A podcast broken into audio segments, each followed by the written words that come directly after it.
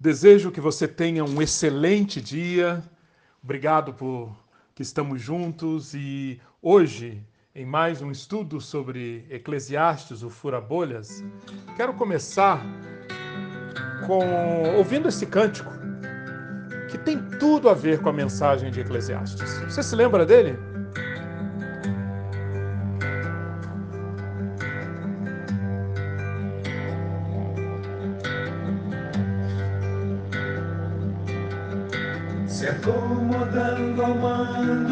Presente século,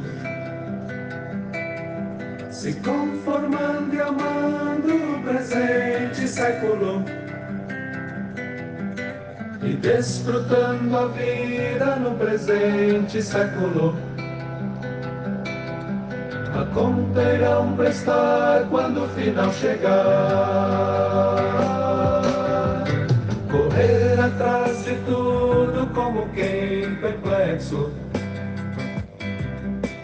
Possui um novo mundo em um forte amplexo Até desesperar por já não ver mais nexo. A conta irão prestar quando o final chegar. A conta irão prestar quando o final chegar, correr atrás de tudo como quem perplexo, possui um novo mundo em um forte amplexo, até desesperar por já não ver mais nexo. Vencedores por Cristo, nessa letra belíssima que reverbera bastante a mensagem do, do livro de Eclesiastes. E hoje nós entraremos no capítulo 12, o último capítulo do livro de Eclesiastes. Estamos chegando ao nosso final, ou ao final dos nossos encontros, e a essa altura do campeonato, já espero que você já tenha percebido como que a mensagem aqui do capítulo 12 se encaixa, faz todo sentido com o, a arquitetura empregada para redigir, para compor o livro de Eclesiastes. Depois de nos apresentar a grande questão da vida, o, a busca do significado, a busca do proveito pelo nosso trabalho, debaixo do sol, nós fomos apresentados a diversas respostas que são como bolhas, que na realidade não são respostas. Portanto, precisam ser furadas. Até que, no capítulo 11 e aqui no capítulo 12, nós encontramos o nosso mestre, o pregador, dirigindo-nos palavras que, conforme o versículo 11 do capítulo 12, são palavras como aguilhões, como pregos bem fixados. Como pregos bem fixados, como estacas bem batidas. Depois de mostrar como o ser humano ele facilmente se entrega ao vazio, à vaidade e depois de mostrar que Deus, Deus de propósito, envolve a vida do homem em situações que vão levar esse ser humano a ficar insatisfeito, com, com uma sede por algo mais, por uma sede por eternidade, por uma sede por vida, por uma sede por propósito. E depois de mostrar que Deus propositalmente estabelece limites, limites a este homem. Com que propósito? Insatisfação e limites. Para permitir que o homem não se satisfaça, não se satisfaça com algo que seja menos do que as respostas de Deus, o encontro com Deus, o encontro com o eterno. E esse encontro com o eterno e esse encontro com o que dá sentido, significado à nossa vida, passa por quatro estacas ou quatro atitudes em relação à vida. Duas delas nós estudamos no capítulo 11. Escolher cultivar, escolher alegrar-se.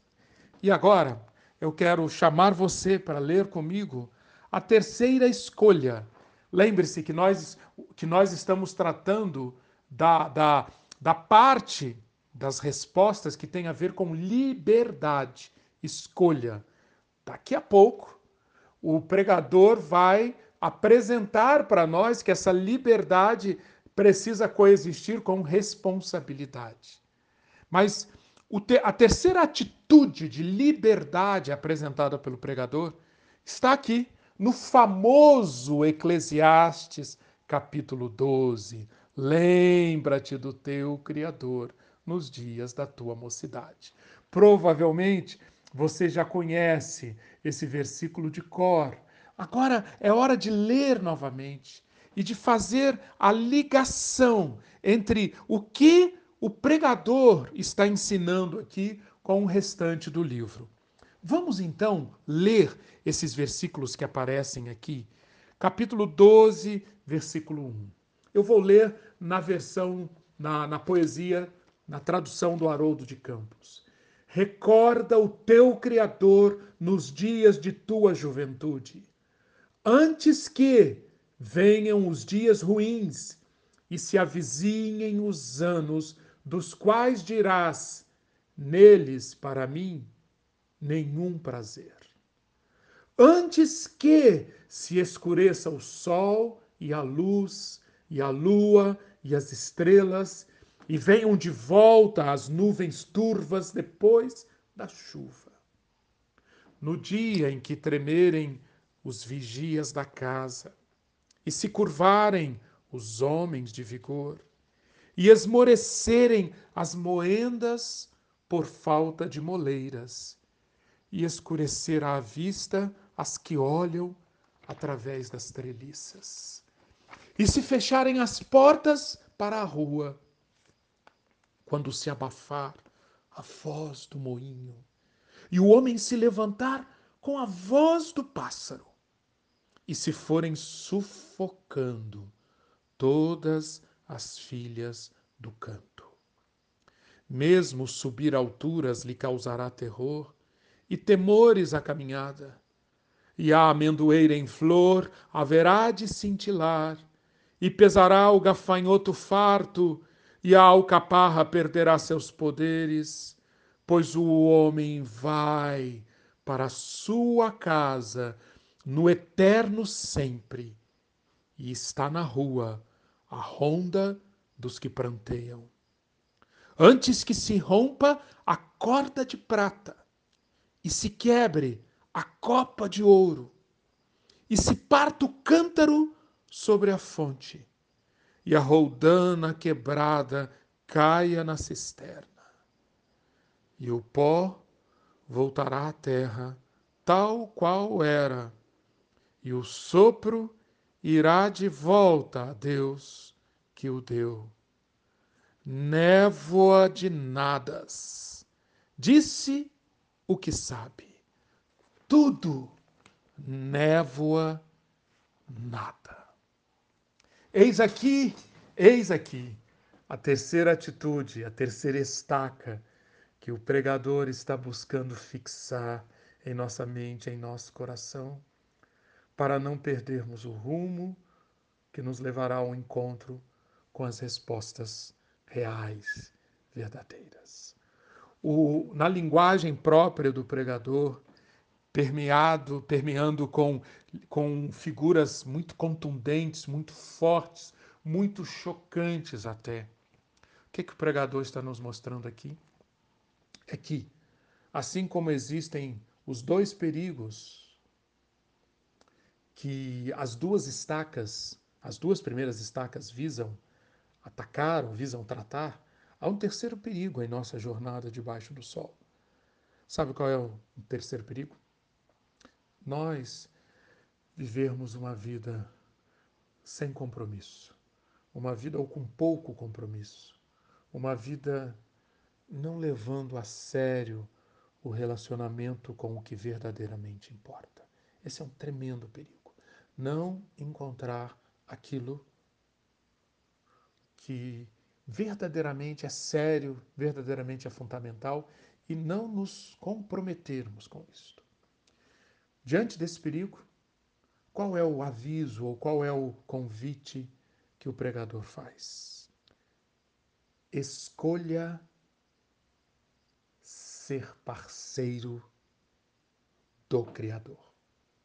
Escolha viver em parceria com o seu Criador. Note como que o, o, o, o que nós encontramos nesses versículos que lemos, no fundo, é um tremendo convite para nós praticarmos a presença de Deus, do Deus eterno, chamado aqui de nosso Criador, é praticarmos essa presença o mais intensamente, o mais abrangentemente e o mais cedo possível na nossa vida.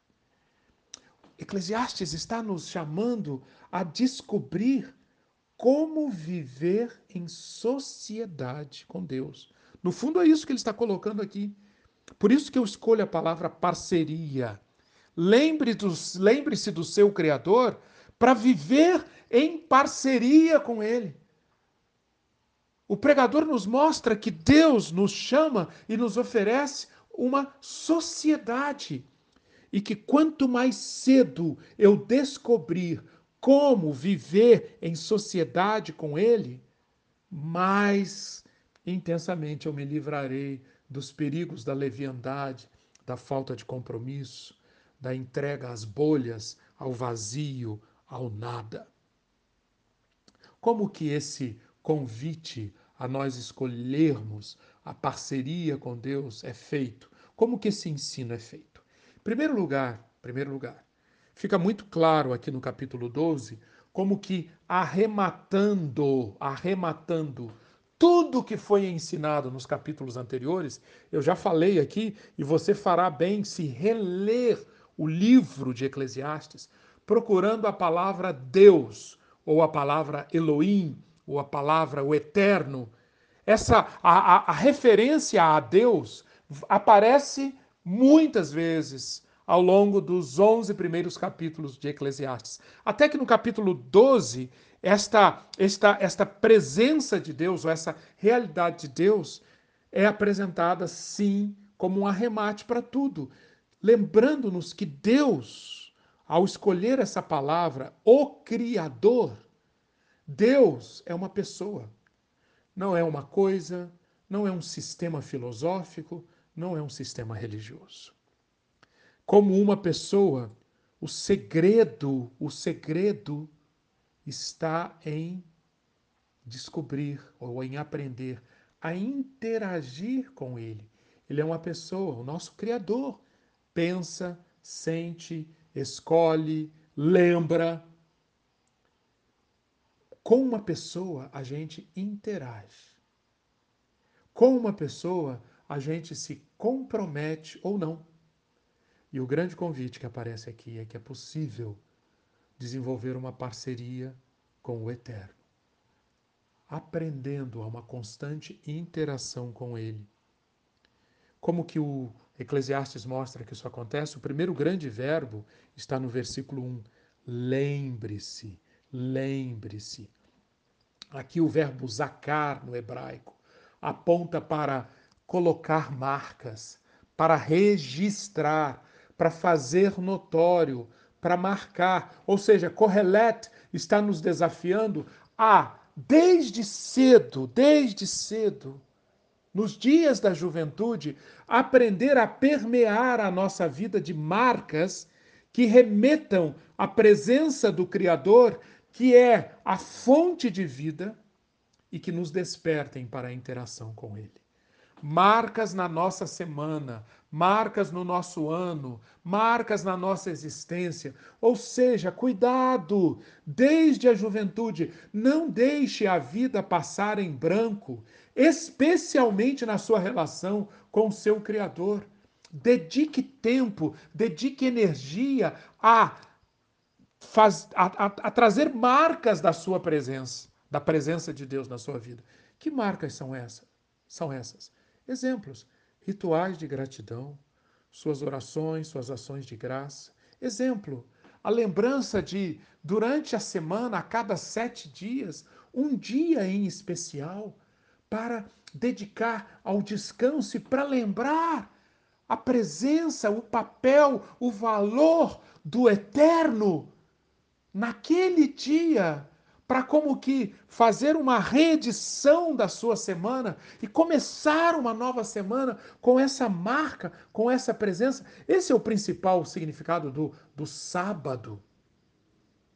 O descanso que não é simplesmente um descanso físico, mas é um descanso do coração, é um descanso da alma, é um descanso da mente, dando oportunidade a que, em meio à sua vida acelerada, à sua vida de inúmeros estímulos, à sua vida em meio a essa sociedade do cansaço,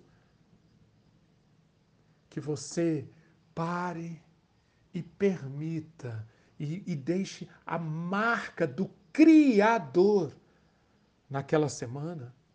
Mas não só na sua semana, por exemplo, toda vez que você faz aniversário, toda vez que muda as estações. Enfim, isto é uma, esta é uma prática que cada um tem que, para a sua vida, criar os seus rituais, criar os seus padrões, criar os seus modos de diária, semanal, mensal, anualmente, permear a sua vida de marcas que remetam à presença do, do seu Criador. E o, e o Correlete, como sempre, nós já chamamos atenção para isso, não, não apresenta simplesmente uma ordem, uma regra ou uma lei sem explicar por quê. Ele dá boas razões. Este lembrar-se do seu Criador nos dias da juventude o mais cedo possível, este é o investimento mais confiável que existe na, na Terra, na existência. Sabe por quê? E aí ele apresenta algumas razões. Primeira razão: um dia nós seremos retirados da companhia do que é efêmero e emprestado. o, tudo que é efêmero, emprestado e provisório, um dia será retirado de nós. Mas a relação com o nosso Criador, não. Ela não é efêmera, ela não é emprestada, ela é permanente. Por isso, começa esse poema que, ao mesmo tempo que é belíssimo, é contundente demais. A partir do versículo 2, o corpo e as funções do corpo são comparados a uma casa. E Correleto vai mostrando como essa casa, com a passagem dos anos, vai decaindo, mostrando como que um homem, um ser humano sendo despido pouco a pouco das funções corporais, visão, audição, braços, dentes, cabelos, desejos, tudo isso vai sendo retirado, vai, vai, vai deixando de funcionar nessa casa. Por quê? porque é efêmero e é emprestado. E quanto mais cedo nós lembrarmos do nosso Criador e atentarmos para o fato de que vivemos em uma casa temporária e que o torto astuto que vive em nós tende a valorizar demais esta casa, tende a fazer dessa casa nossas funções corporais uma bolha, valorizando demais. Quanto mais cedo nós nos despertarmos para isso, Quanto mais cedo nós desenvolvermos essa certeza de que um dia seremos desalojados e despejados desta casa temporária, mais saudável será a nossa relação com a vida. Note que o, o autor de Eclesiastes aqui não está nos dizendo para nós sermos descuidados do, da nossa vida física, para não cuidarmos do nosso corpo. Claro que não. Ele, no capítulo 11, já nos chamou a atenção. Lembra-se do que vimos? no nosso, no nosso episódio anterior, da importância de nós cuidarmos do nosso corpo, mas lá, cuidar do corpo, mas com a consciência de que isto é uma casa, isto é emprestado, isso é efêmero. E quando, e quando os anos em que diremos não tenho satisfação mais neles, quando esses anos chegarem, isto não significará que a nossa existência está se perdendo. E isso não significará que a nossa vida está indo embora. Não, não. Mas isso só vai acontecer, essa, essa relação saudável com o envelhecer, com perder as funções do corpo, Isso só vai acontecer se nós aprendermos a desenvolver a parceria, a sociedade com o nosso Criador o mais cedo possível. No versículo 5, o, o Correlete nos diz: um dia, um dia, nós iremos para o nosso lar eterno. E os pranteadores já estarão vagueando pelas ruas. Quando esse dia chegar, o homem se vai para o seu lar eterno. O homem vai abandonar a sua casa alugada, a sua casa provisória e vai para o lar eterno. E quando chegar lá, e aqui Eclesiastes já está preparando o terreno para os últimos versículos que estudaremos na sequência, e quando chegar lá, quem que nós encontraremos? Ou reencontraremos? O nosso Criador. O relacionamento com Ele será o principal. O relacionamento com Ele não se perderá. Nos, nos versículos 6 a 8, para apresentar a mesma mensagem que ele mostrou nos versículos 2 a 5 da casa decadente, só que apresentando a mesma mensagem, o mesmo conteúdo, só com uma metáfora diferente, o pregador nos vai, vai nos mostrar que a passagem do tempo em nós é como que as engrenagens que vão ficando sem uso. Engrenagens, numa, uma engrenagem que existe para tirar a água do poço. Ele diz que o cordão, mesmo sendo de prata, vai se romper. A taça para pegar a água, mesmo sendo de ouro, vai se quebrar. O cântaro e a roda, os instrumentos para coletar, armazenar e servir a água, esses instrumentos vão deixar de funcionar. Para que servirão? Se a minha vida, se a minha existência, se o meu coração, se a minha mente estiver voltada para isso, eu vou chegar à conclusão que tudo é vaidade, tudo é vaidade. Não valeu a pena, eu corri atrás do vento. Mas, caminhando para o final, o livro nos mostra no versículo 7 que existe sim, quando a casa desabar, quando a, o cordão, a taça, o cântaro e a roda deixarem de funcionar, haverá o permanente e o real esperando por mim. A pessoa do meu Criador, fonte de vida, estará lá esperando por mim. A ele retornaremos. O pó volte à terra de onde veio, o espírito volte a Deus que o deu.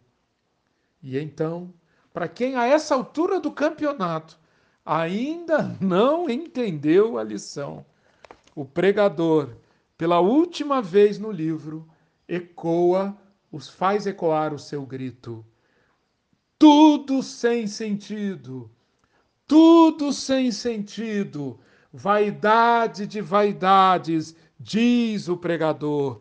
Nada faz sentido, nada faz sentido. Névoa de nadas para quem ainda não escutou, última chance. Eclesiastes 12, 8. Última chance, última chamada. Névoa de nadas. Tudo névoa nada. Terceira estaca, escolha desenvolver uma parceria com Deus.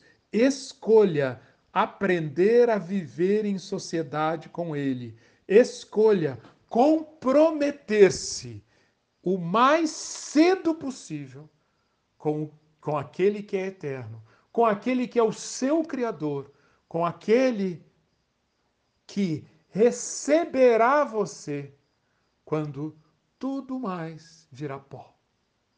Esse é o desafio e é esta e é esta reflexão que eu gostaria que você fizesse hoje o que na sua vida precisa ser ajustado para que você de fato pratique esta para que você permita que essa terceira estaca fique fincada em você. Lembre-se do seu criador.